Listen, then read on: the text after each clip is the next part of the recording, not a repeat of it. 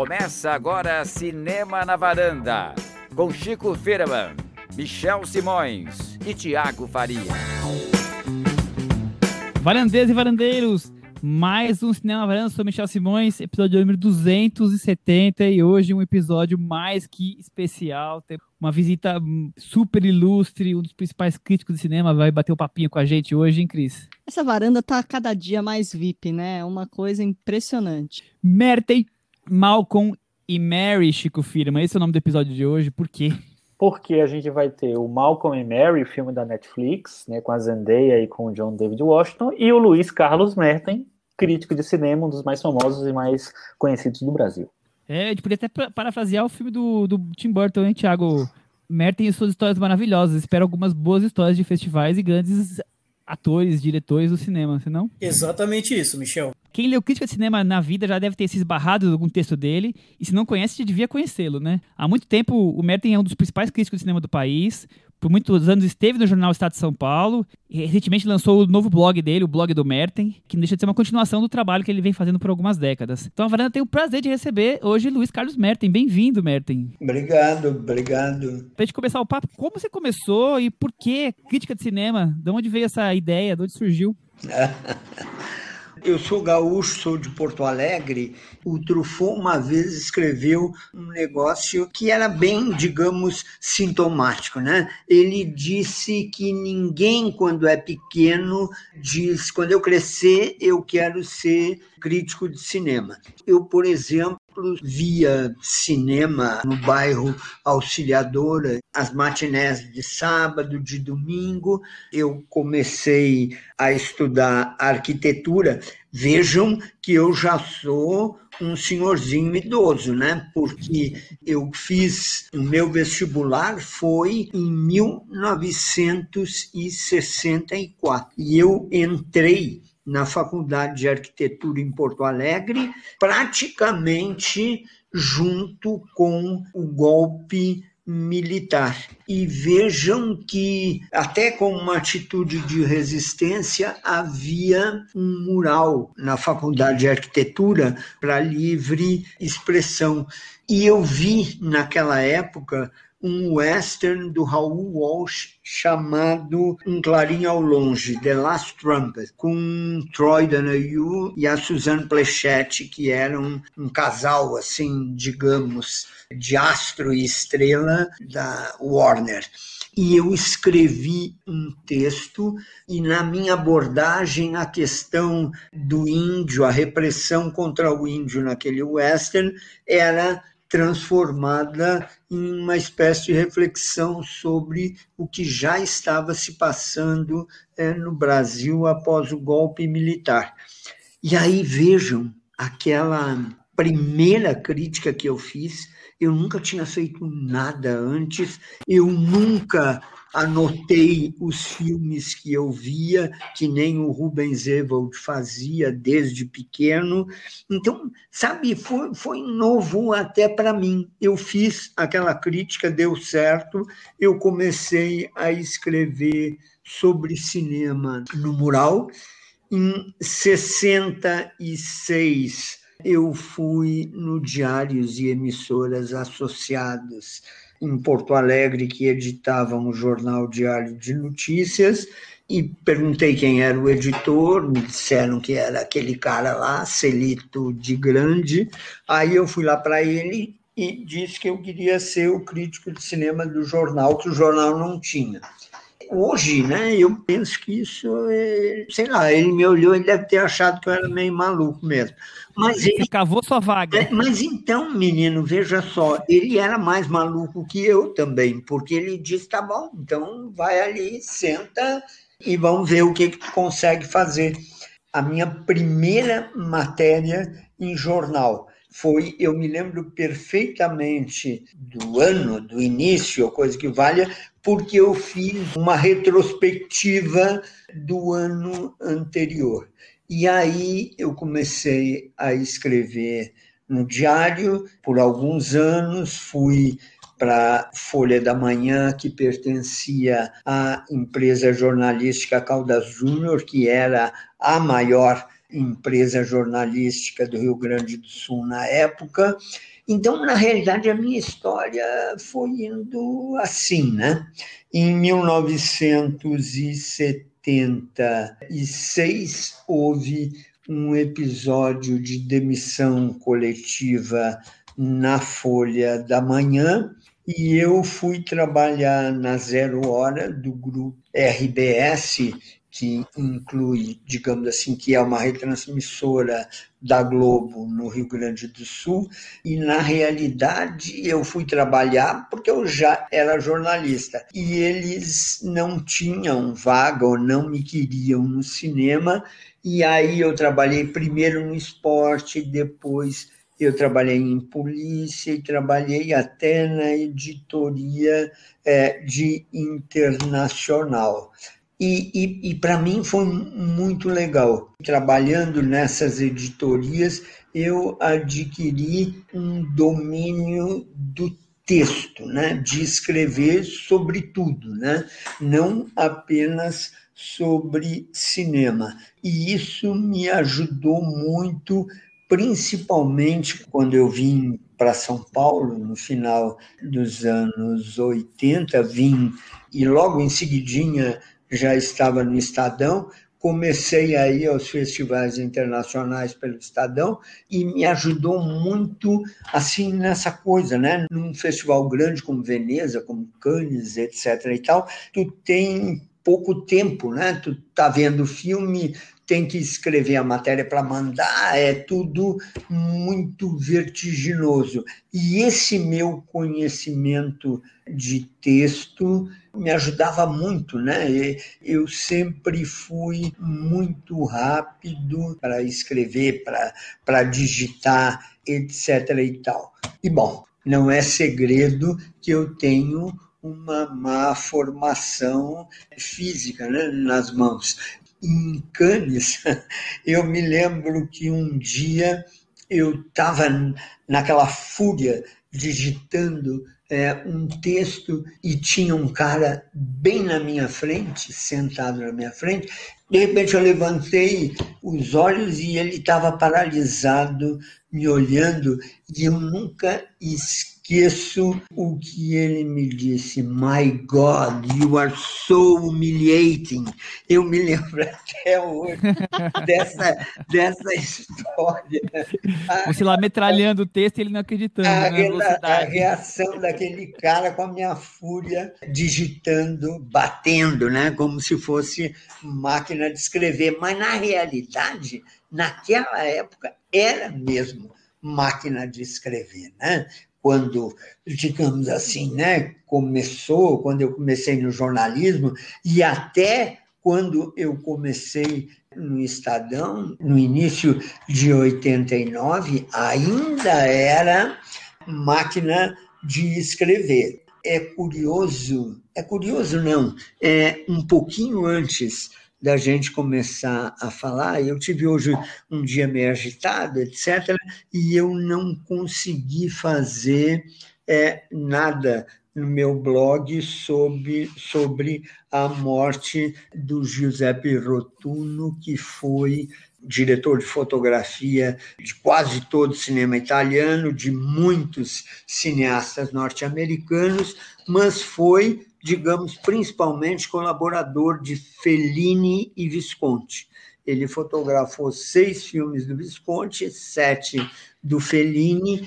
E você nem gosta dos filmes do Visconti? Pois é, mas olha só, deixa eu contar. No meu primeiro ano em Veneza, 1991, o Giuseppe Rotuno participava da competição com um filme do Mike Nichols, é, Regarding Henry, com o Harrison Ford, no Brasil se chamou A Segunda Chance. E naquele ano, Suzu Sec D'Amico, que é, foi a grande roteirista do Visconti, recebia uma homenagem do festival. E eu fui atrás daquela senhora para dizer que eu amava Visconti mais do que qualquer outro cineasta. E ela deve ter sentido a minha sinceridade, porque ela esperar. Naquele festival, era meu primeiro festival, eu disse para ela, etc. e tal. Ela meio que me adotou, né? me deu telefones dela, eu ligava aqui do Brasil para casa dela e até a morte da Suzu eu tive uma relação muito interessante com ela. E ela me apresentou o Pepino Rotuno, o Giuseppe. E depois eu o reencontrei quando ele restaurou o clássico do Visconti, o Leopardo, que tinha sido, digamos, né, remontado, a cor alterada, tinha sido dublado para o inglês pela Fox, que fez a distribuição internacional. Então, um grupo de amigos, após a morte do Visconti, bem depois da morte do Visconti, se uniu para restaurar é, o leopardo. Eu tive a oportunidade, um pouco à distância, assim, através falando com a Suzo, de, digamos, acompanhar esse processo de restauração. Você falou aí um pouco das pessoas que você conheceu nos festivais. Queria perguntar um pouquinho mais sobre isso. Já vi um relato recente seu no blog, muito legal, sobre a Liv Ullman. Sim. Já ouvi você falando sobre Julia Roberts. Queria saber outros encontros marcantes que você teve ao longo da sua carreira nos festivais? Olha, menina, eu realmente tive esse privilégio, né? Eu já entrevistei, sei lá, Spielberg, Scorsese, que até nem gosto tanto do Scorsese, né? Mas enfim, um cineasta okay. É, é, vamos daqui a pouquinho. Né? É, então, é, Scorsese, Woody Allen. Com Woody Allen eu tive, digamos assim, daqueles momentos que, que eu acho mágicos, né? Porque eu entrevistei é, Woody Allen em Cannes, o filme era distribuído pela Paris, a Paris Filmes. A Paris conseguiu uma one-on-one para mim, uma individual, mas essas individuais de festivais, assim, são 10 né? minutos. Eu sei lá por quê, mas terminou dobrando o meu tempo. Então eu terminei falando uma meia hora com ele. Na realidade, eu até acho que no fundo tem uma coisa meio horrível de dizer, né? Mas vejam só, eu falei da minha formação. E esses, digamos assim, artistas, principalmente norte-americanos, são muito politicamente corretos, né? Então, sei lá, eu até acho que esse tempo suplementar é, que eles me davam, que eles me deram, a Julia Roberts me deu tempo suplementar também, né? Talvez tivesse alguma coisa a ver com isso. Ou então é porque eu sou mesmo um cara charmoso. Foi porque, aliás, me disse a Angelina Jolie, né? Ela, ela, Acho que ela está certa. É, Se ela falou, é, tem nós para discutir assim, com o seu charme. Ela, é, conversamos, conversando. Quando terminou, ela me deu um beijo e disse, you are so nice. Se a minha filha estiver ouvindo, ela vai me dizer, mas tu estava cabotino, hein, pai? Pelo amor pelo amor de Deus, não, pai.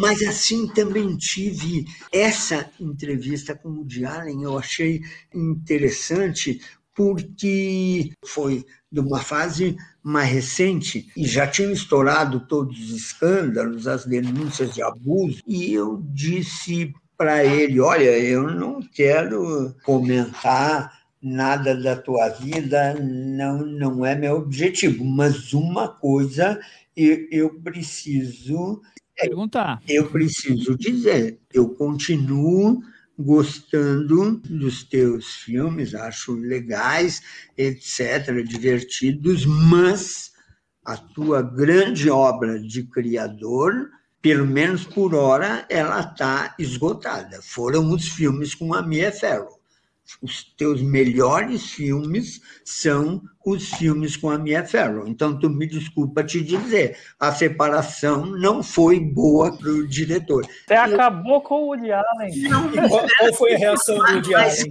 Mas, mas, Mas, cara, eu até achei, eu fui realmente atrevido, né? Assim, dizer uma coisa dessa, mas eu fiquei mais surpreso quando ele me disse que concordava comigo, mas prometeu que ele ia voltar a fazer coisas melhores. E no final, achei bem legal. Mas eu também tive uns lances de sorte incríveis. Essas entrevistas né, em festivais, elas são pagas, elas são pré-agendadas, elas são é, muito controladas. E em Veneza, eu fui entrevistar o Jack Nicholson. Eram dois entrevistando ele. E o meu parceiro não apareceu. Então eu terminei fazendo uma one-on-one. Ganhou uma exclusiva. É o que terminou sendo muito bacana, né? Para Julia Roberts, quando eu a entrevistei, todo mundo dizia e ela é chata. E, e aí o filme pelo qual eu a entrevistei era é, O Sorriso de Mona Lisa. E eu tenho uma queda, tem uma história ali naquele filme que mexe muito comigo, que eu gosto. O filme tinha estreado já nos Estados Unidos e tinha sido massacrado pela crítica. E aí eu fiz uma pergunta mais ou menos assim: Ah, esse filme foi um fracasso teu, né? Não foi bem de crítica, etc e tal. E aí, tu despreza um filme desse, tu só te interessa pelos teus sucessos, sei lá, A Linda Mulher. E aí ela foi legal. Aí ela me disse: não, não é assim que as coisas funcionam. Tem filmes que não fizeram tanto sucesso e eu tive no set, na minha vida pessoal, foram filmes mais importantes, foram filmes que me deram muito mais do que esses outros que me deram esse sucesso grande. E eu me lembro o que ela disse: pode ser difícil de acreditar, mas eu tenho sensibilidade. Então você era sempre sincerão com a celebridade. Ah, sim, ah, e, e, eu tentei ser, mas assim, eu passei por maus momentos na minha vida também. Eu fui entrevistar Sean Connery. Ele, além de ter sido é, 007, ter aquela carreira brilhante, etc e tal, ele fez um filme com Martin Reed, que eu gosto demais, de Molly Maguires, que no Brasil se chamou Vertiei no Inferno. E eu fui entrevistá-lo por aquele thriller que ele fez com a Catherine Zeta-Jones, Armadilha. Armadilha. Era uma entrevista de grupo. Ele comparou o filme aos thrillers divertidos do Hitchcock, assim, tipo Ladrão de Casaca. E eu disse, ah, não, por favor, né? Menos, né, é, né, Sean Connery? Trabalhar com Hitchcock em, em Marnito deve ter sacado quem ele era. Esse filme não se compara nem de longe. Menino, ele ficou uma fúria. E aí, eu, eu acho que ele queria até parar a entrevista. Aí eu, era uma entrevista de grupo essa. Aí todo mundo queria me matar porque ele queria parar. Acabou o clima. É um clima pesado, sabe? Também já passei por esses momentos, pelo amor de Deus, não. Chico, acho que ele cobriu bastante coisa que nós adoraríamos ter acompanhado, né? De perto. Nossa, assim. sensacional, né? Assim, imagina.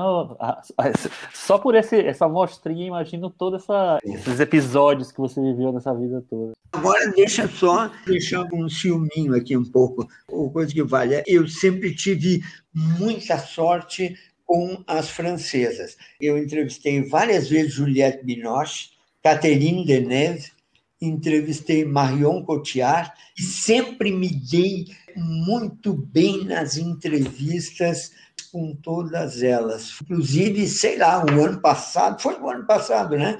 Que a Juliette Binoche, no início do ano, veio ao Brasil para o aniversário da da Imovision e da Reserva Cultural, e aí eu fui na reserva de Niterói para entrevistá-la. E já tinha entrevistado ela umas três ou quatro vezes, e por telefone e tudo mais. A Deneve, que é assim, uma dama mais distante, etc. e tal, eu ousei fazer para ela uma pergunta relativa à morte da irmã dela, que era considerada tema tabu, né? Mas é que eu gostava tanto da Françoise Dorleac, né? Dos filmes que eu tinha visto, O Homem no Rio, Polanski, o Armadilha. Destino, destino, né? exatamente. Sabe? Era uma pergunta nascida assim é, da minha é, admiração profunda por ela. E ela terminou respondendo. E depois eu a entrevistei pelo Bem Amadas do, do Christophe Honoré, em que ela contracenava com a filha, com a Chiara, Chiara Mastroianni, e as duas cantavam. Eu também disse para ela: Olha, eu vou falar como pai, eu tenho uma filha, tu é mãe, tu vai entender isso.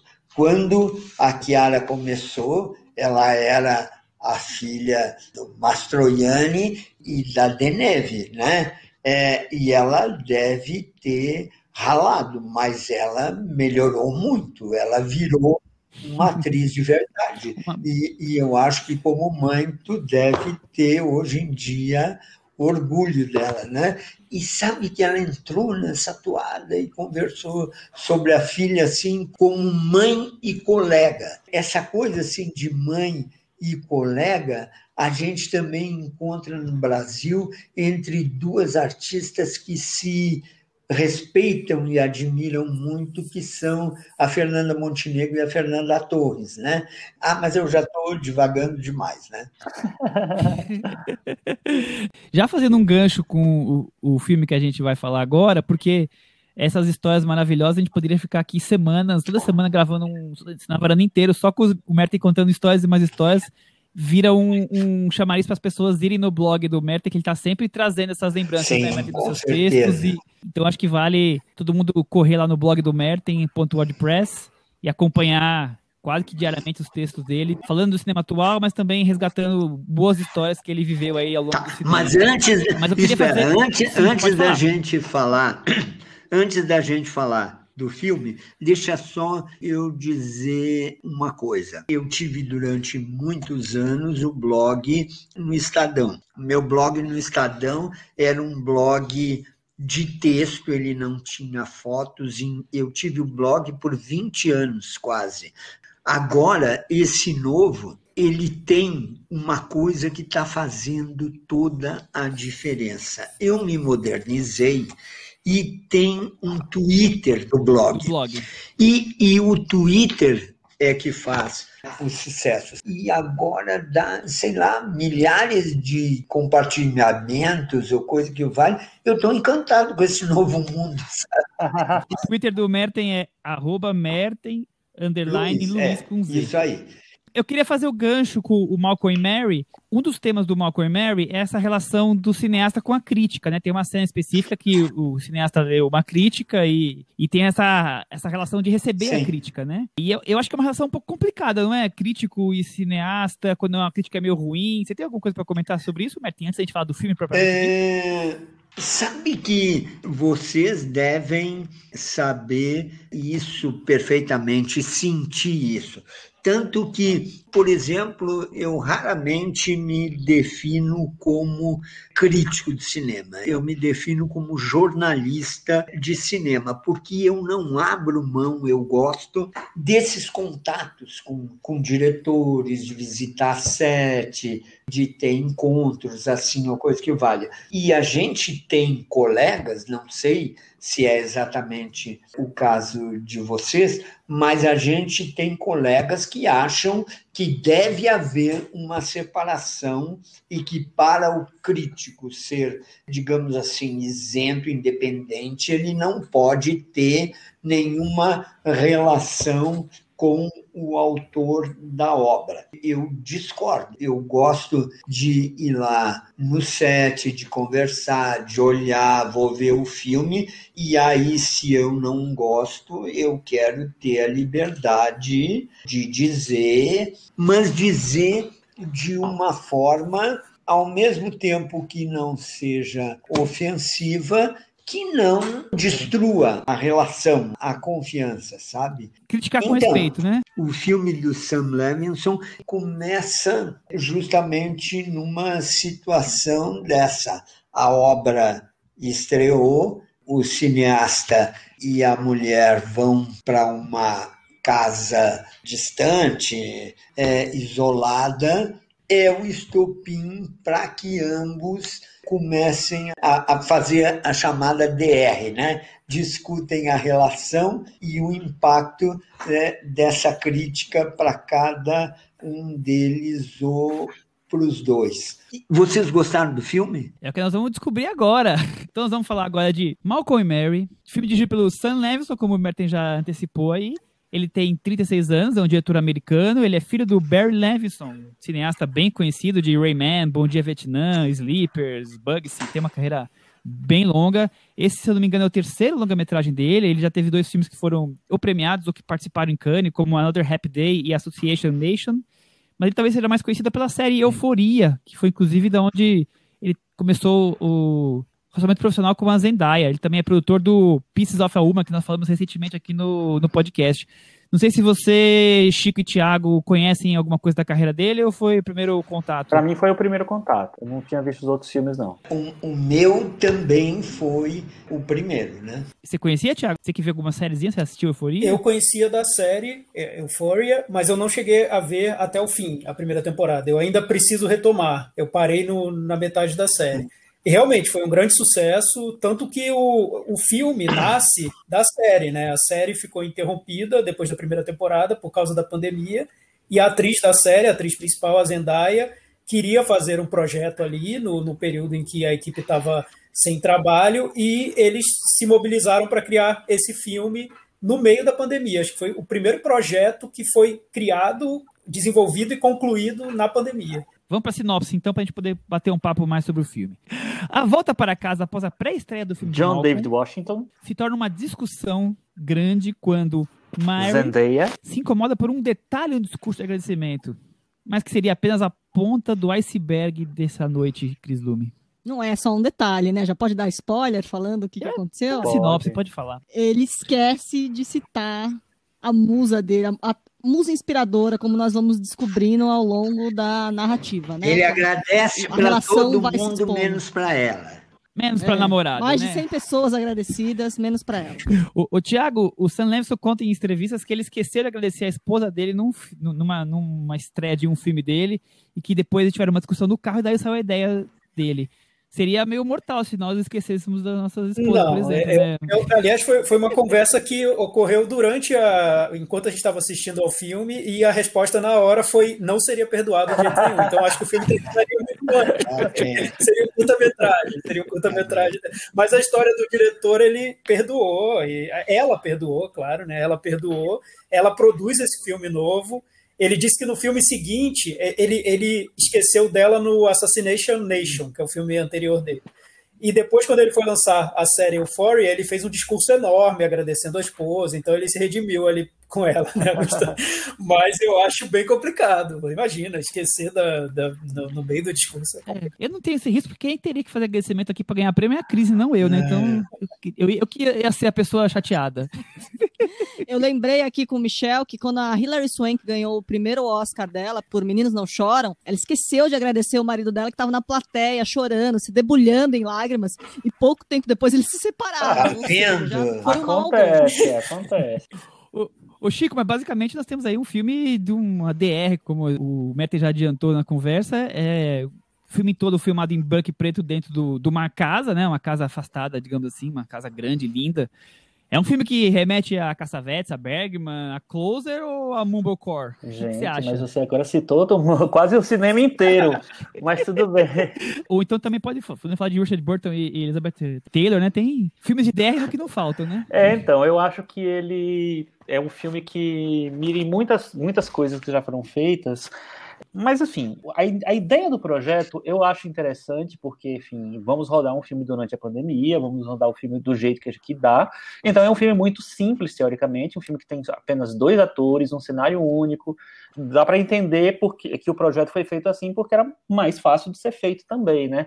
Como ele foi feito logo no começo da pandemia, então as pessoas não tinham ainda uma ideia de como iam adaptar as gravações, né?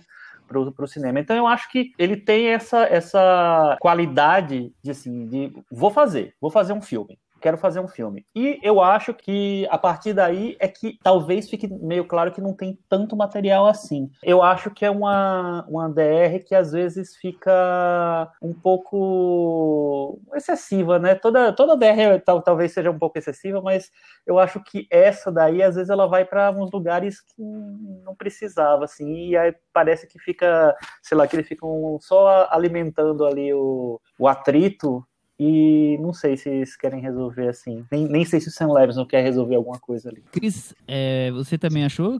Deu pra perceber que o Chico não foi dos maiores fãs. Você também achou que tem ali, tentando total, levantar o atrito, o filme? O filme realmente, como eu disse, o Chico atira para vários lugares, né? Ele quer trazer, fora a discussão de relacionamento, fora o relacionamento amoroso que você tem no filme, ele quer trazer uma discussão sobre cinema, sobre o cinema atual, né? Sobre as questões de representatividade, sobre é, lugares de fala, sobre o cinema negro. Então ele, eu acho que ele começa a ficar ambicioso no discurso em alguns pontos. Acho interessante o que ele tenta levantar. Não sei se ele consegue dar conta de tudo que ele quer que ele levanta, mas ele tem isso também, né? Concordo com o Chico que ele vai tentando assim, a, a, o debate é meio histérico, né? Oscila. Mas talvez uma DR da vida real oscile desse jeito, né? Você tá lá brigando, aí você fala tudo que você quer falar, Aí você lembra que você não falou tudo que você queria falar, que você queria falar mais uma coisa. Aí volta tudo de novo e, e, e vem toda aquela avalanche de, de pensamentos. Então. Olha, deixa eu falar uma coisa. Vocês são todos jovens, né? É, é... Obrigado não, pelos jovens. Mas são, é, são jovens. DR, discussões de relação podem ser muito traumáticas mesmo, podem atirar para tudo que é lado, né? E de repente voltam histórias tão antigas que tu até é capaz de dizer, mas como que nós estamos nos lembrando disso agora nesse momento só para agredir. Acontece esse tipo de coisa.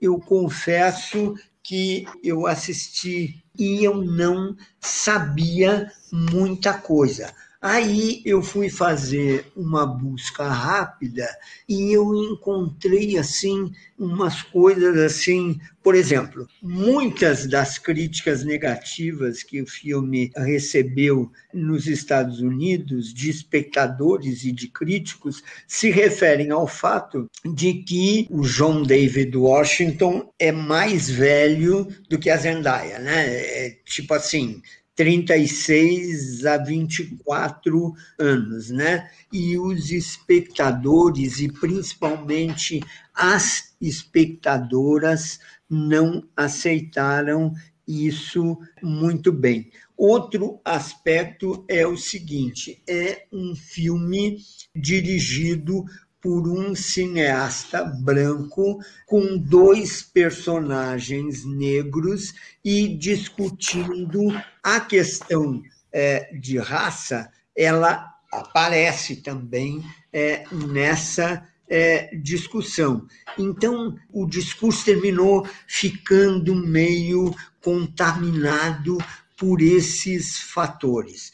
Eu, eu quero dizer é, uma coisa assim: eu fiquei fanzaço do filho do Denzel Washington. Acho, com esses poucos filmes, digamos assim, que ele é, já fez, infiltrado na clã do Spike Lee, Tenet, do, do Christopher Nolan. Esse filme agora, ele já mostrou que é um ator muito, muito forte.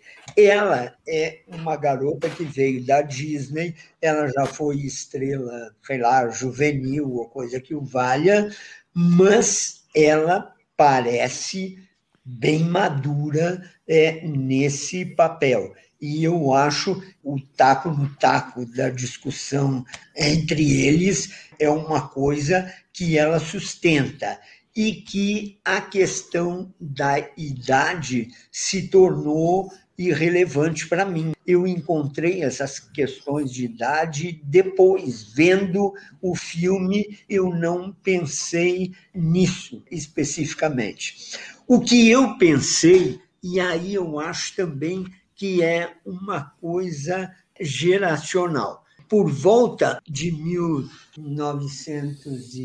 1970, assim, né? Sei lá, surgiram alguns filmes. Um filme do, do Peter Yates com Dustin Hoffman e Mia Farrow, chamado John e Mary. É um casal, eles se conhecem e passam uma noite inteira discutindo para pela manhã levantar a possibilidade de uma relação mais duradoura. Dessa mesma época é o segundo filme dirigido pelo Clint Eastwood que se chama Breezy, que é a história da relação do Clint com uma mulher mais jovem. E é engraçado, né? As pessoas estão falando muito no Bergman, cenas de um casamento, etc e tal, e eu terminei me lembrando desses outros filmes. O filme do Clint tem uma coisa que eu reencontrei aqui. Os personagens do Clint moram numa casa de vidro, o que transforma a relação deles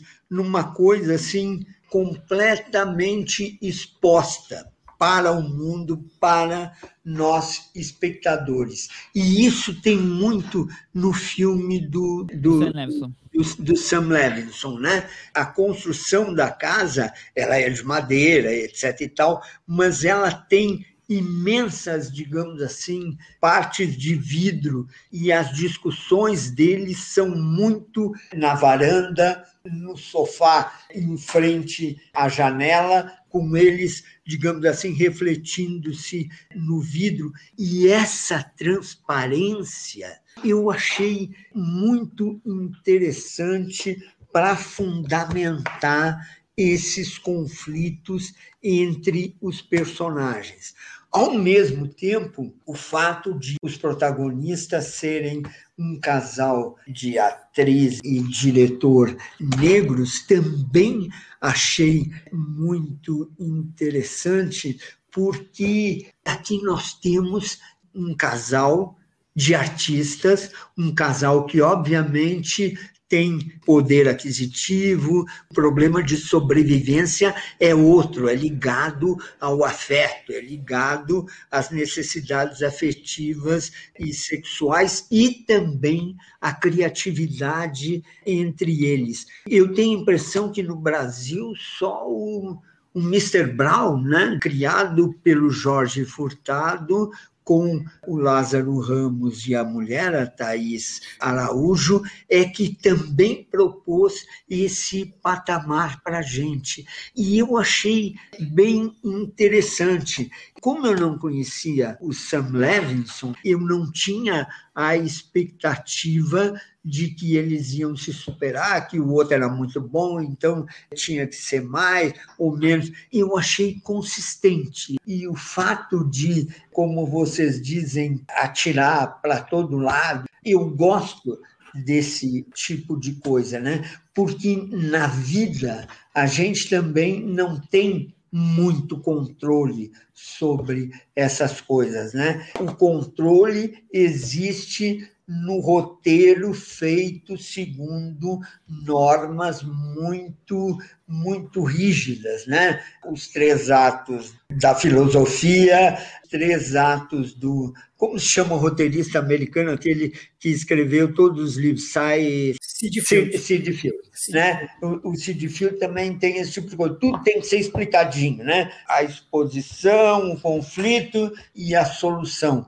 Então, eu acho que a vida não segue esse roteiro. A vida tumultua muito mais as coisas. E aí eu achei interessante. Achei muito legal o fato de o filme ser em preto e branco, sabe? É curioso, né? Porque esse ano a gente já teve o Mank do David Fincher, que também é em preto e branco, e no caso específico do Mank, ele recria com as novas ferramentas, com o digital, etc e tal, um visual que era de 80 anos atrás. O Sam agora no filme dele ele não tem esse trabalho de arqueologia da imagem, mas ele fez um filme muito bonito. E aqui, nesse filme que tem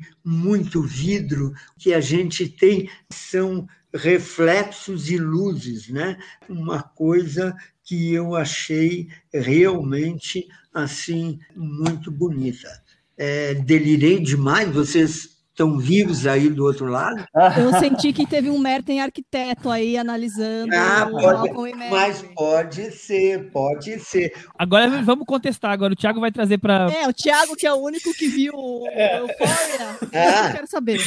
Dá para ver que ele, no Euphoria, ele é um diretor que quer, quer mostrar muito o que ele sabe, o que ele pode fazer. Então, a fotografia do filme, desse filme, é o que ele traz de como ele quer aparecer no filme, eu, eu vejo assim, o, o, Malcolm e Mary, porque é um filme muito pequeno, realmente, é um filme que ele conseguiu fazer na, na pandemia, filme que deu para fazer, como disse o, o, Chico, e daí ele tira várias ideias que ele tem que ele tem que ser muito inventivo, criativo com as ideias dele para que caibam nesse filme pequeno. Foi um filme barato também, acho que custou 2 milhões e meio, e a Netflix comprou o filme por 30 milhões, então já foi um, já deu um lucro enorme para a equipe, só, só o projeto em si. Já dá para fazer três temporadas de Euphoria. já dá para fazer muitas Euphorias é. aí.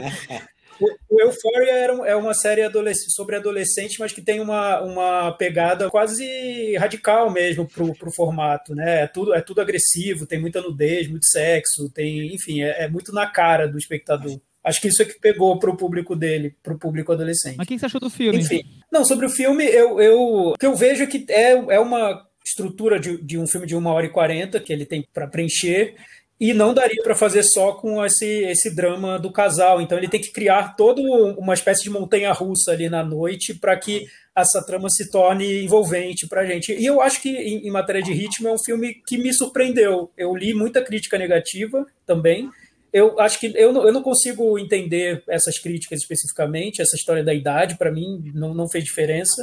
Eu gosto dos atores também, principalmente dela, eu acho que ela está muito bem no filme. Sobre essa questão da representatividade, essa polêmica toda, eu acho que o filme ele compra a polêmica. É um filme que discute justamente essa, essa cobrança que se faz a, aos artistas, diretores de cinema, quando eles vão abordar um tema específico ligado a uma, uma questão racial, enfim essa é uma questão que está no filme. Então, acho que é um, é um pouco ingênuo criticar o filme por causa disso, né? Assim, é um filme que quer trazer essa questão, enfim. O, o, que eu vejo é que na estrutura dele, ele, ele, como ele não se sustentaria só com a história do casal, ele joga no meio do filme essa discussão sobre arte, sobre crítica, sobre cinema, e depois volta para o casal discutindo. Então me parece que é um filme que, que tem, não digo uma barriga porque eu achei envolvente, mas que ele tenta resolver o que seria esse problema de preencher todo esse espaço que tem no filme, de uma maneira que me pareceu um pouco esquemática. Eu não, não achei tão, tão natural quanto o filme quer fazer parecer.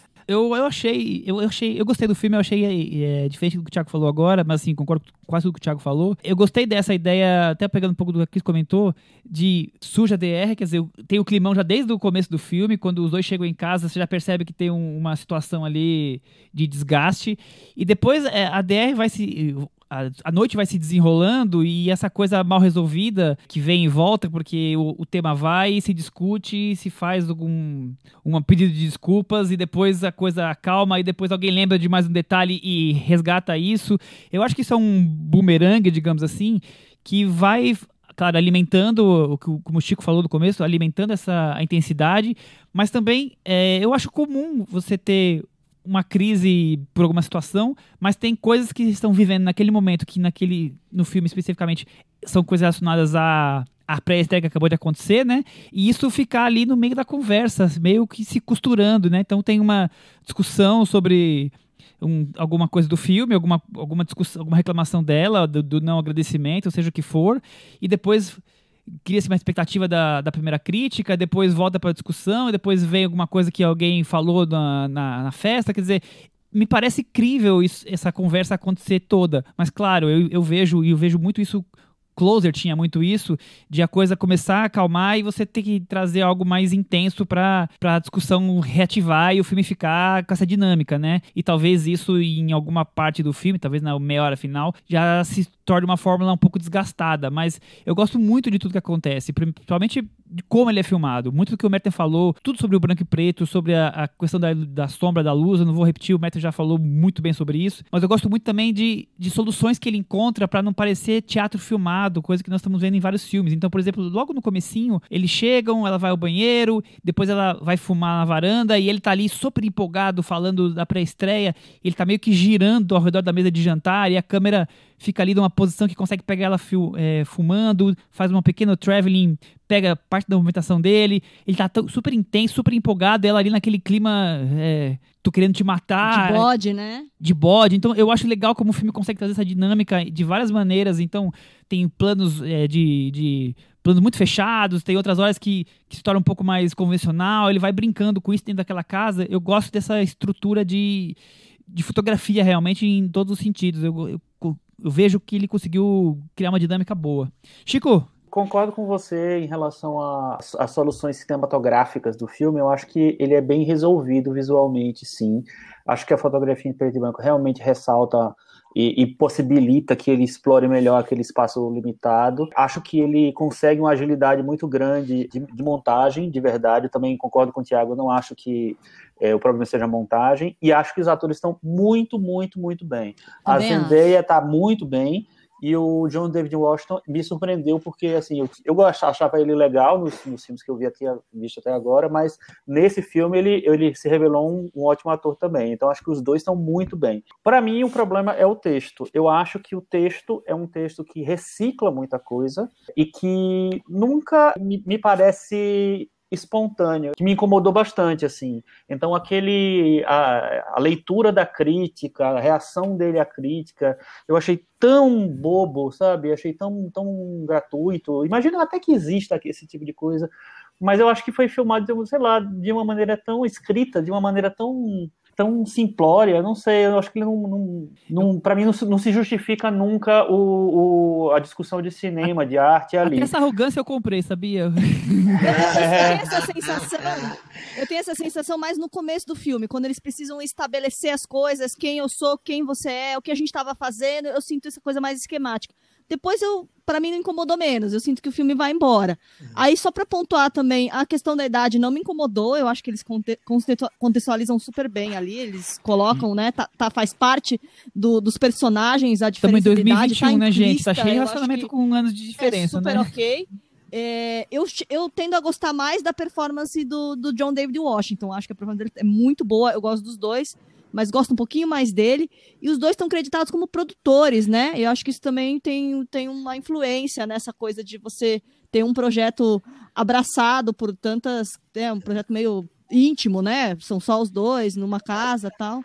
Então acho que. Eu, eu, li, eu li alguma coisa em entrevistas eles dizendo que, é, que a construção foi um pouco, claro, a ideia do Sam Levinson, roteiro, tudo, mas que depois, até porque estavam confinados, os dois colaboraram muito. Deve ser alguma coisa criativa, como foi o Antes do Pôr do Sol Merten, você quer comentar alguma coisa por tudo que a gente falou? Na realidade, o que eu quero comentar é uma coisa assim. Outro filme também dessa leva que estreou no streaming, A Voz Suprema do Blues, né?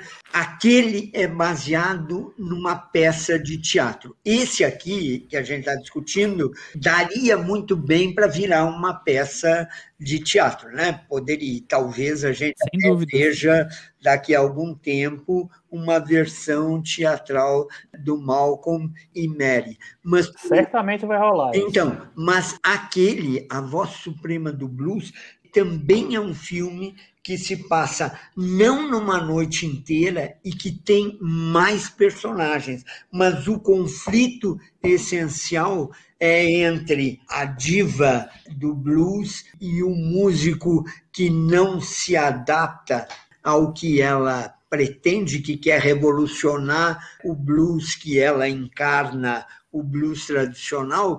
Engraçado, vendo esse outro filme, eu terminei me lembrando muito daquele outro filme, né? Mas é interessante, a cor na voz suprema que é uma cor suja. Forte, né? extravagante, né? É, é, é, uma cor suja, escura, etc. e tal. Do outro lado aqui, a gente tem esse preto e branco de uma elegância é, que me encantou.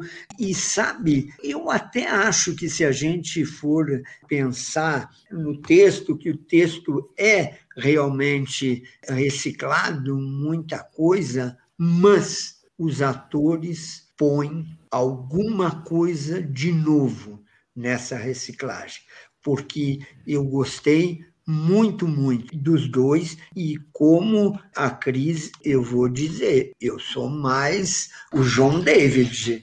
Ah, eu achei um ator pronto para brilhar agora. Viu? Esse filme é um filme de atores, né? São a carnalidade deles, né? A potência física dele é uma coisa muito forte, né? E eu acho que esse cara ele é magnético, né? Ele prende o olho da gente. No começo dos anos 70, o Norman Jewison, que tinha feito No Calor da Noite, ganhou o Oscar de melhor filme, mas não o de direção, em 68, um filme que foi muito importante como representação da luta por direitos civis naquele momento específico. Esse cara, três, quatro anos depois, ele fez um filme chamado A História de um Soldado. Nos Estados Unidos, um cadete negro é morto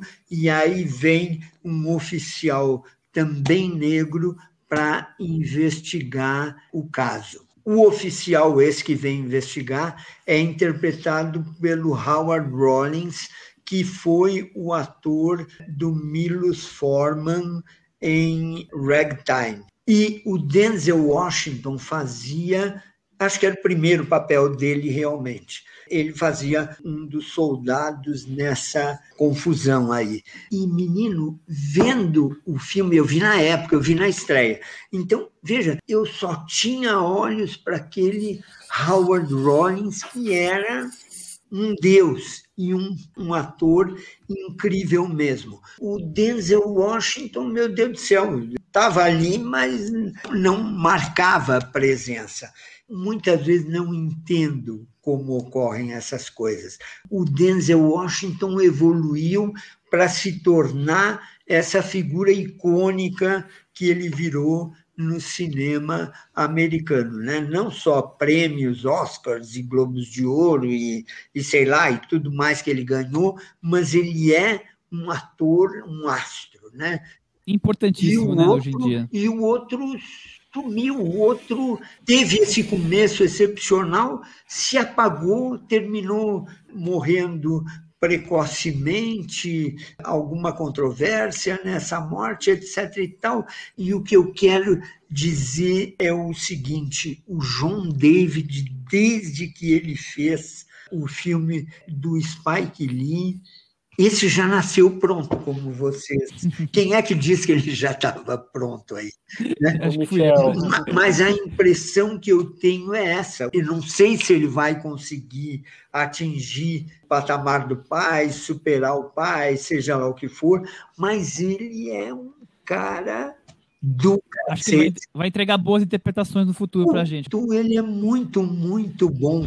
E é curioso falar assim, essa questão de pai e filho, porque o Sam, diretor, também é filho de um diretor de prestígio, né? O pai teve lá atrás o seu momento, né? Fez, fez filmes que concorreram ao Oscar, Oscar ganhou dois Oscars, ganhou todo esse tipo de coisa, né? Mas o pai se apagou dentro da indústria, né? É verdade. Eu, Sabe? Os filmes mais recentes são bem, bem fraquinhos. Né? Exatamente, né? sumiu, né? E agora o filho está vindo com propostas interessantes. Eu não vi o Euforia, o Eufória, né? que tinha toda essa provocação que vocês me falaram aí agora, como olhar sobre jovens, etc. e tal, né? Mas esse aqui também já tem assim alguma coisa. A forma de abordar a questão da representatividade, a questão é, racial, não da forma usual, mas buscar um outro foco para abordar essa questão, achei interessante. Trazendo à tona que ele quer discutir coisas, o assunto que ele quiser, não só o assunto racial, né? Eu acho que isso é o mais interessante. Exatamente. Eu então, eu sei lá, a gente vai ter que dar nota para o filme, é? E vamos ter que dar nota para o filme agora. Ah, é. pode começar. Não, não. Você pode começar, né? É, não, mas olha aqui, é como, como é a nota? De 0 a 10. Ou, por exemplo, eu vou começar dando a minha nota 6,5. Ah. Eu também vou de 6,5. Para você ter uma ideia como a gente é meio rigoroso. Ah. Ah, eu vou dar sete. Muito bem, muito bem. E você, Thiago? Mas eu dou sete, mas a gente não pode dar para os atores uma notinha melhor. Pode, pode. pode. Dá, dá para os atores. Ah, eles A gente, a, gente faz, a gente faz que nem a apuração de escola de samba. Ah, Vamos para os é, atores. É, ator. E, e porta Mestre Zandaia e porta David. Então o Mert deu 7, eu e a Cris demos 6,5 e você, Thiago? Eu vou dar 6. 6. E você, Chico? Eu vou dar 5 para ser coerente com o que eu falei. Muito bem.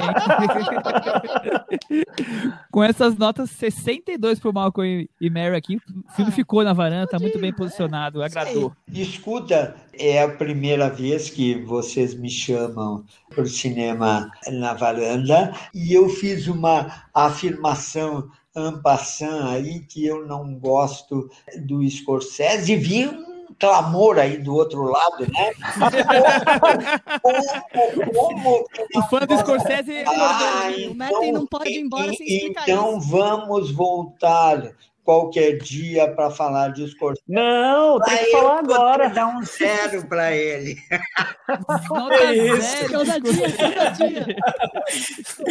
Eu, eu ouvi um pouco do, do, da sua entrevista que você deu para o O2 Cast, o outro podcast de cinema da O2, é. que você fala bastante dessa sua relação com o cinema do Scorsese dos últimos 10 anos, que você não gosta nada. Então, ah, acho que já pode. Não, tá bem explicado lá. Não gosto, não gosto. E, Nem do irlandês? Não. Não, o irlandês, então, eu quero morrer, né? Vendo. Nossa. A gente... Betten, qual, qual, é o pior? Qual é o pior Scorsese dos últimos ah, anos? Sabe, eu vou inverter isso. Qual é o melhor?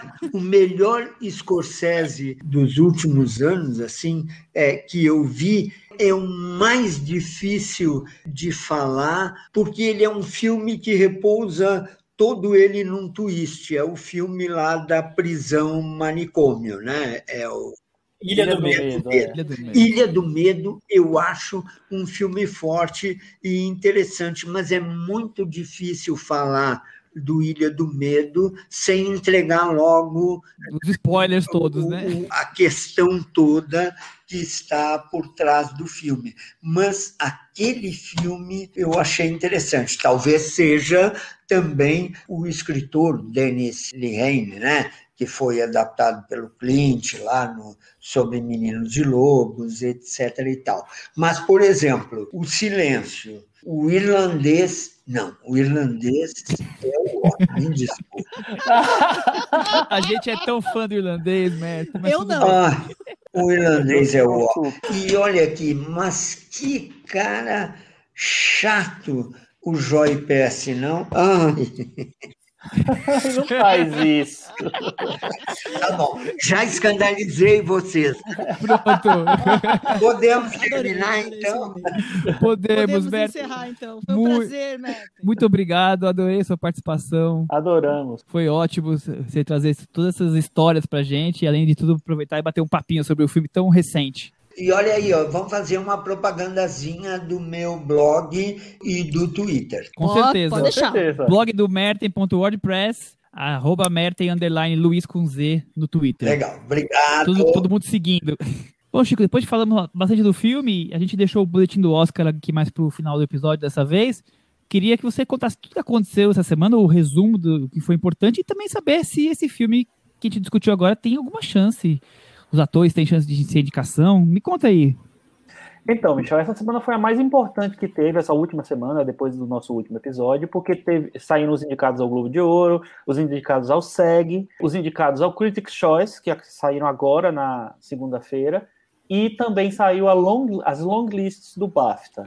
Juntando, fazendo um bololô disso aí tudo, a gente chegou mais ou menos em em quem está realmente bombando na, na temporada e provavelmente vai, deve aparecer na lista do Oscar. Falando especificamente sobre o Malcolm and Mary, se esperava muito que os atores fossem lembrados, principalmente a Zendaya, mas ela não foi tão lembrada assim. Ela está indicada ao Critics' Choice, mas é a única indicação grande que ela tem.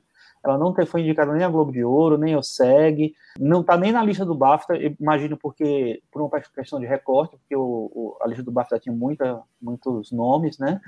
É, então o filme não está tão badalado assim, não. Pode ser que sejam indica- indicações surpresa no, do Oscar, mas não, tem, não vai ter precursores, porque os, os precursores de ator eles já foram, né? Não tem, não tem para onde.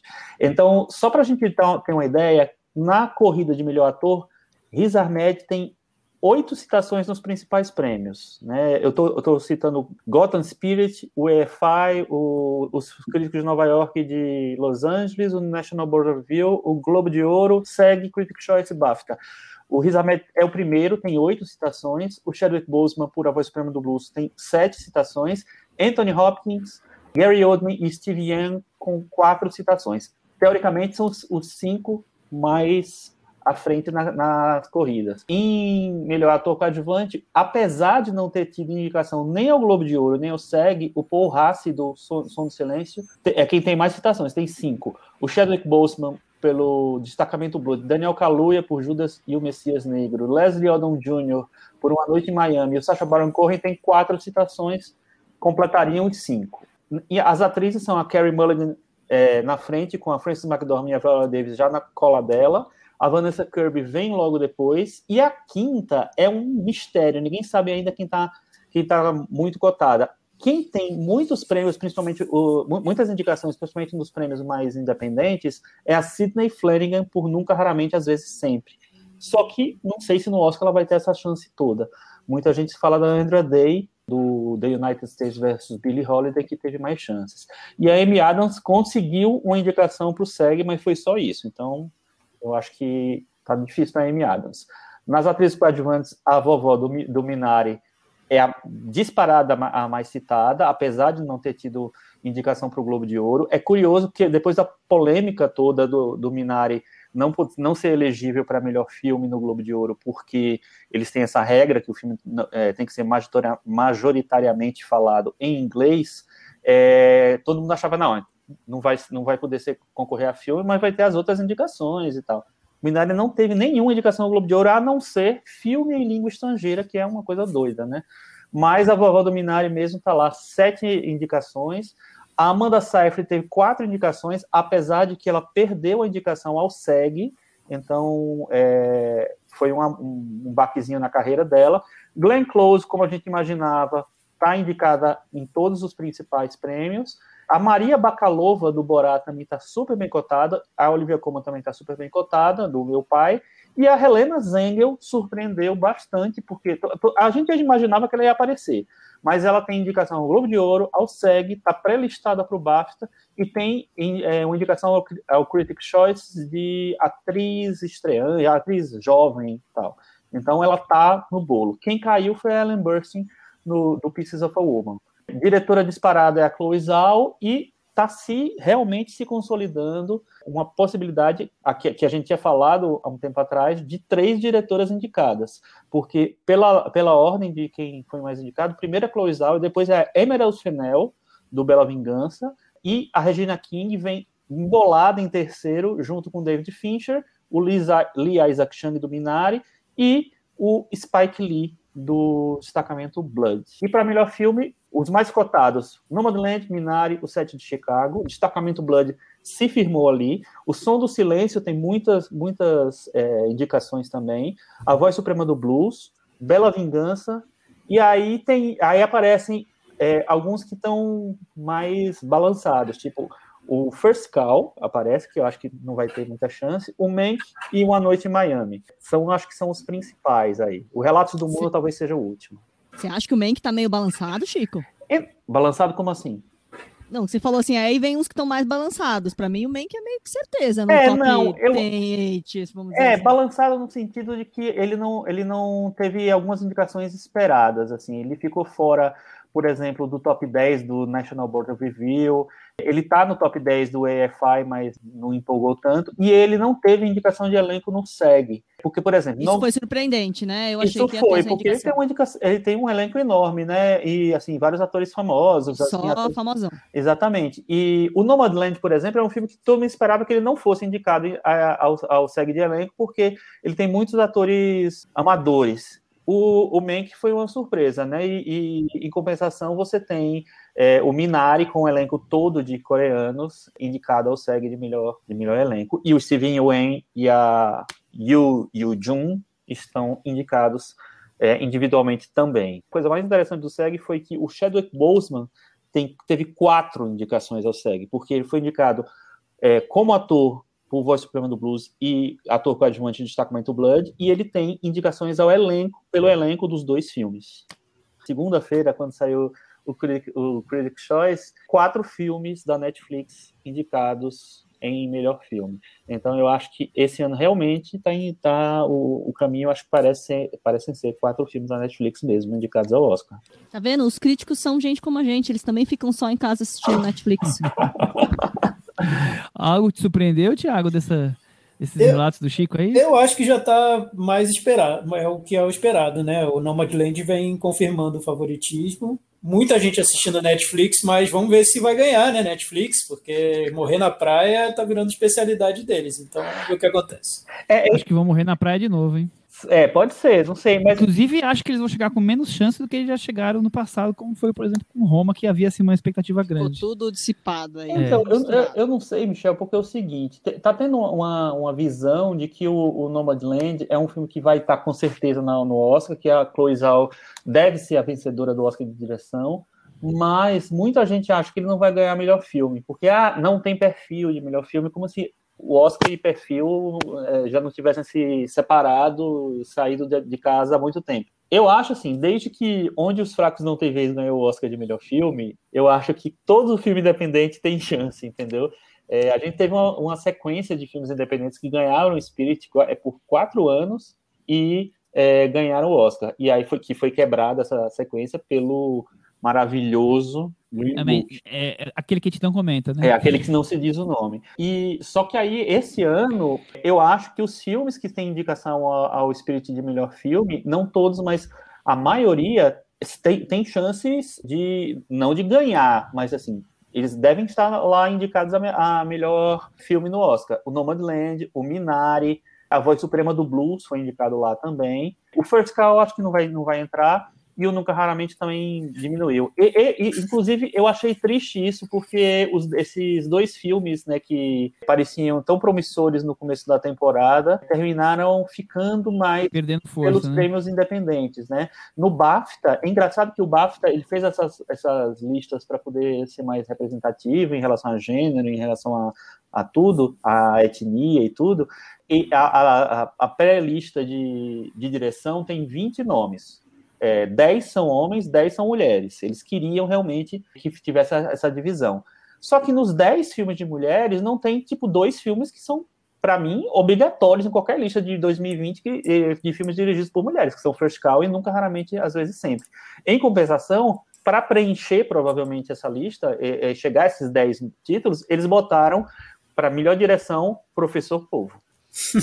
Porque tem uma diretora e um diretor. Então. O Chico adora perseguir esse filme. Não, eu, é, nem viu e não gostou. Você tem que ver esse filme. Ah, você viu. Vi o filme. Eu gostei e aí, nome, você achou fofo? Achou fofo? o filme é legalzinho, assim, É a história da polvinha lá. É, e o, e, o, e o jornalista deprimido que vai pro mar, encontra o povo. É, tem, todo, não. tem toda uma trama aí.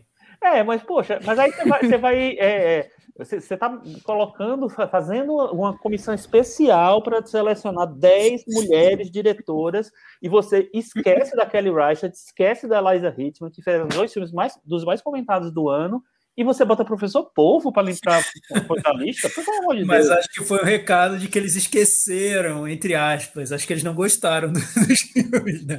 Tipo, o. Michel falando do First Call, assim, ah, não gosto e tal. Muito bem. Então é, é mais ou menos isso. E aí, ao longo das próximas semanas, a gente vai- vão saindo coisas novas, com certeza. Vão sair agora, começar a sair os prêmios do sindicato, até agora só tem o SEG, que vai moldar finalmente, mas as, as categorias de atuação. Eu acho que vão estar por aí pelo que, o, o que a gente falou, não devem sair muita coisa. Às vezes vem um, um ator ou uma atriz do nada, meio assim do nada, mas é, não sei. E Isso. aguardem próxima live especial Boletim do Oscar. Em muito breve traremos notícias. Certamente. Muito bem, Cris e- Vamos fazer essa Cris Chico, agenda aí. Cris e Chico arrasaram nos indicados pro Globo de Ouro e estão prometendo pro Oscar.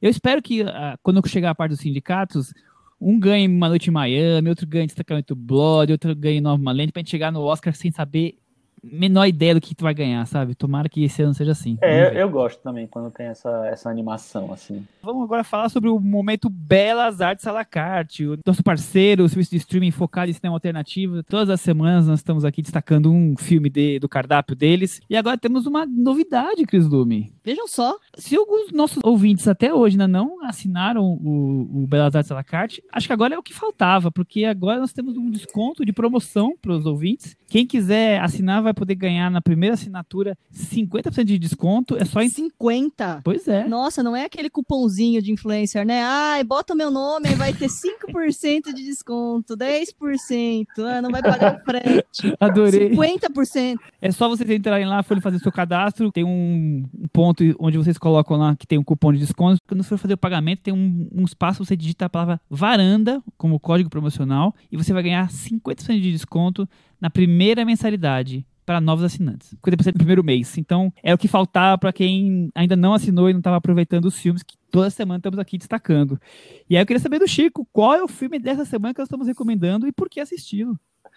O filme dessa semana é Dersu Uzala, do nosso querido Akira Kurosawa. Nunca falamos de Kurosawa aqui, hein? Não, é, nunca. Será? Eu Acho que não, né? O filme de 1975, que é um pouco diferente, né, dentro da filmografia do Akira Kurosawa, porque ele é feito na Rússia, foi feito na Rússia. É um fi o filme que ganhou o Oscar do, de melhor filme estrangeiro e que conta uma história que ao mesmo tempo é doce de algum, por- um lado, né, por causa do personagem, mas também tem uma coisa bem pesada por trás, não é isso? Ti- Tiago, é isso? Esse explorador do exército russo na Sibéria? É um isso, tem, tem coisas bem pesadas por trás, realmente. Até a fase do Akira Kurosawa na época era bem pesada, né? Ele vinha de um período de, de fracassos comerciais, então ele chegou a tentar suicídio e Olha, conseguiu. Foi, foi, bem, foi bem tenso, assim. Ele cortou a garganta, enfim, sobreviveu, né? E foi chamado por, por um embaixador lá do, da Rússia para fazer o filme. E o filme deu um, um gás na carreira dele, foi ganhou o Oscar, então foi um momento ali dele de, de redenção. Então ele teve que negociar um pouco com os filmes que estavam sendo feitos na, na União Soviética na época, o, o cinema que se esperava dele, que eram, eram filmes um pouco até, até mais simples na narrativa, que tivesse uma comunicação com o público muito direta, e, e também, ao mesmo tempo, ele queria já fazer esse filme há um tempo, ele já tinha esse projeto pessoal, ele teve que, que negociar as duas coisas, e o resultado é esse filme, que é, que é diferente dentro da trajetória dele, é, é um filme que fica ali como, como algo, algo bem curioso no, na filmografia também me surpreendeu por isso, por ser tão diferente da, do que eu conhecia dele. Eu nunca, não vi tantos filmes dele assim, vi uma meia dúzia, eu achei bem surpreendente. Ele é baseado no diário de viagem de um explorador e topógrafo do exército russo, que chamava Vladimir Armif. Mas eu acho que o mais importante do filme é essa história sobre amizade e humildade, né? Essa amizade é, inesperada que vai por décadas entre esse soldado explorador e, e, e esse local, digamos assim, esse caçador, esse homem que simples ingênuo, mas ao mesmo tempo com essa sapiência de quem vive as experiências ali da floresta. Eu achei o filme bonito nisso, nessa, nessa coisa da amizade, Chico. Bem bonito, bem bonito. É, o, já, já existia uma versão desse livro, né, que baseou o filme dos anos 60, feito, na, feito por um diretor russo, mas a versão do Kurosawa, ela foi a que ficou mundialmente conhecida, é a versão mais, mais famosa. Eu acho que o fato de ser um filme tão diferente dentro da trajetória do, do Kurosawa é, é legal porque você coloca em perspectiva a carreira dele toda, né? Você termina vendo que ele, ele naquele momento ele seguiu para um caminho totalmente diferente do que ele tinha mostrado até ali. Ele estava muito urbano também, né? E quando ele era mais é, histórico, ele era, obviamente, a história do Japão e tal. E aí ele muda radicalmente de cenário, de tudo, e o que virou uma certa tendência, porque depois também ele foi fazer o Han e o Sonho já tem produção do Spielberg, já tem Scorsese no meio, então é, ele começou a trabalhar de, de, uma maneira mais internacional mesmo. Mas eu tinha uma curiosidade, na verdade, para o Chico, que eu li em algum lugar pesquisando sobre o filme, que o personagem do Dersu Uzala ele teria inspirado, teria sido uma das inspirações para a criação do personagem do Yoda, do, das, do Star Wars. É fato, boato, fake news? O que, que, é isso, Chico? Porque eu achei bem plausível, viu? Eu vou pesquisar e respondo no próximo até, até na maneira como ele fala, com as palavras trocadas e as crianças. Enfim, tem, tem, tem, tem coisa aí, eu acho. É, também acho que nesse, que nesse mato tem cachorro, viu? É, lembrando que, o, que o, o, a Fortaleza é Escondida do Kurosawa, o filme que ele fez nos anos 60, é, é uma das maiores inspirações do nosso querido George Lucas para fazer o Star Wars, né? Sim, sim, ele era grande fã do, do Kurosawa. Por isso eu achei incrível essa versão que eu li em algum lugar e eu achei bem incrível. Vamos, vamos atrás, vamos descobrir. então o Chico vai, vai ter lição de casa pro Chico essa semana e fica essa recomendação para as pessoas assistirem lá no Alacarte Dersu usá-la e quem não assinou, aproveite e use o nosso cupom VARANDA. Só a palavra varanda. Custa R$ 9,90, né, gente? Vocês não, não assinaram até agora, tá na hora, né? Estamos aqui toda semana trazendo filmes bons que tem na plataforma. Então vamos finalizar, Chico, aquele momento que o Thiago brilha, encanta os ouvintes com seus comentários. Como é que é? Cantinho do ouvinte. Com o Thiago Faria. Eu vou ser breve hoje no Cantinho do Ouvinte, cinemanavaranda.com. Vocês deixam comentários lá sobre nossos episódios. Esse episódio de hoje dá para deixar muito comentário sobre o filme, Malcolm e Mary. Eu já vi lá no Twitter que tem muita gente achando que o filme é chato. Enfim, comentem Malcolm e Mary lá no nosso no nosso blog. Na semana passada, só vou trazer um comentário, porque ficou uma dúvida no episódio, porque o Chico foi lá, elogiou um hum. filme catástrofe que estava na Amazon, só que não disse o nome do filme. Não eu não disse, falei? Não falou o nome. Então, muita, alguns vieram perguntar para mim, que filme é esse? Meu Deus, eu estou querendo ver esse filme. O filme na Amazon, o, a Amazon tá, tá, tá caprichando nos títulos em português, então reparem esse título maravilhoso que a Amazon deu para o filme, que é Destruição Final, O Último Refúgio. É esse o filme. Mas ele não é, Thiago... ele foi na Amazon, ele foi do. Ele, ele saiu no cinema antes, Thiago. É, mas é na não, Amazon, tá na Amazon, sério. Não, tá na Amazon, mas o título já vem da distribuidora que lançou no cinema desde esse ah, título. eu nem sabia que tinha passado no é, cinema. Eu pensei que fosse só da Amazon. Ah, então é coitado do, da Amazon, tô aqui falando mal, mas é da distribuidora. que caprichou no título.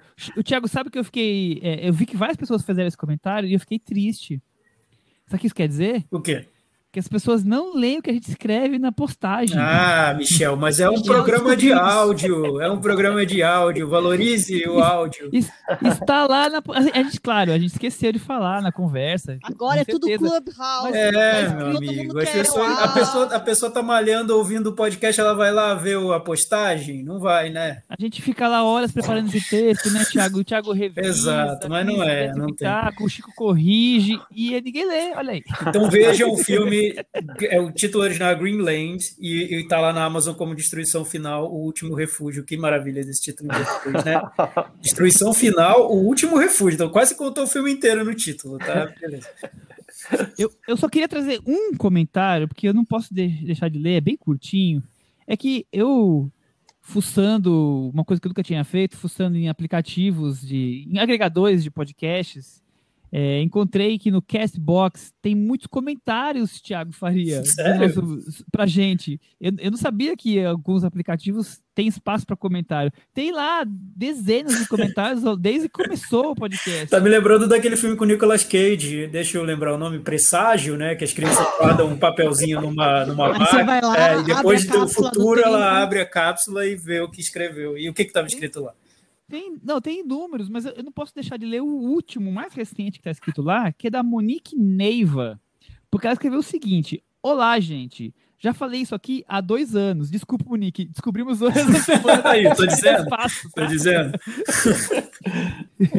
é, comentem sobre as pontes de Madison no Clint Eastwood, por favor. É o meu filme preferido. Então, Monique, eu vou em algum momento nós vamos trazer para uma, uma semana que dá valendo para votação, mas desculpa porque a gente descobriu Agora que existe espaço. Como é o nome desse tá? aplicativo?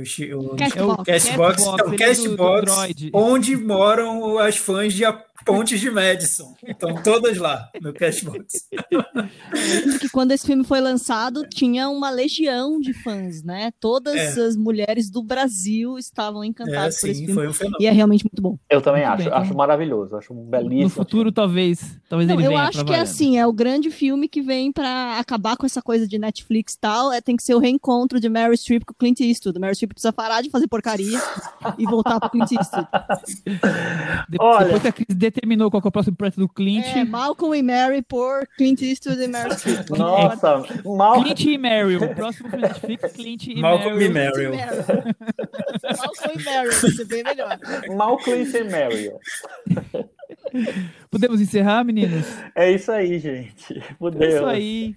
Até semana que vem. Tchau. Tchau.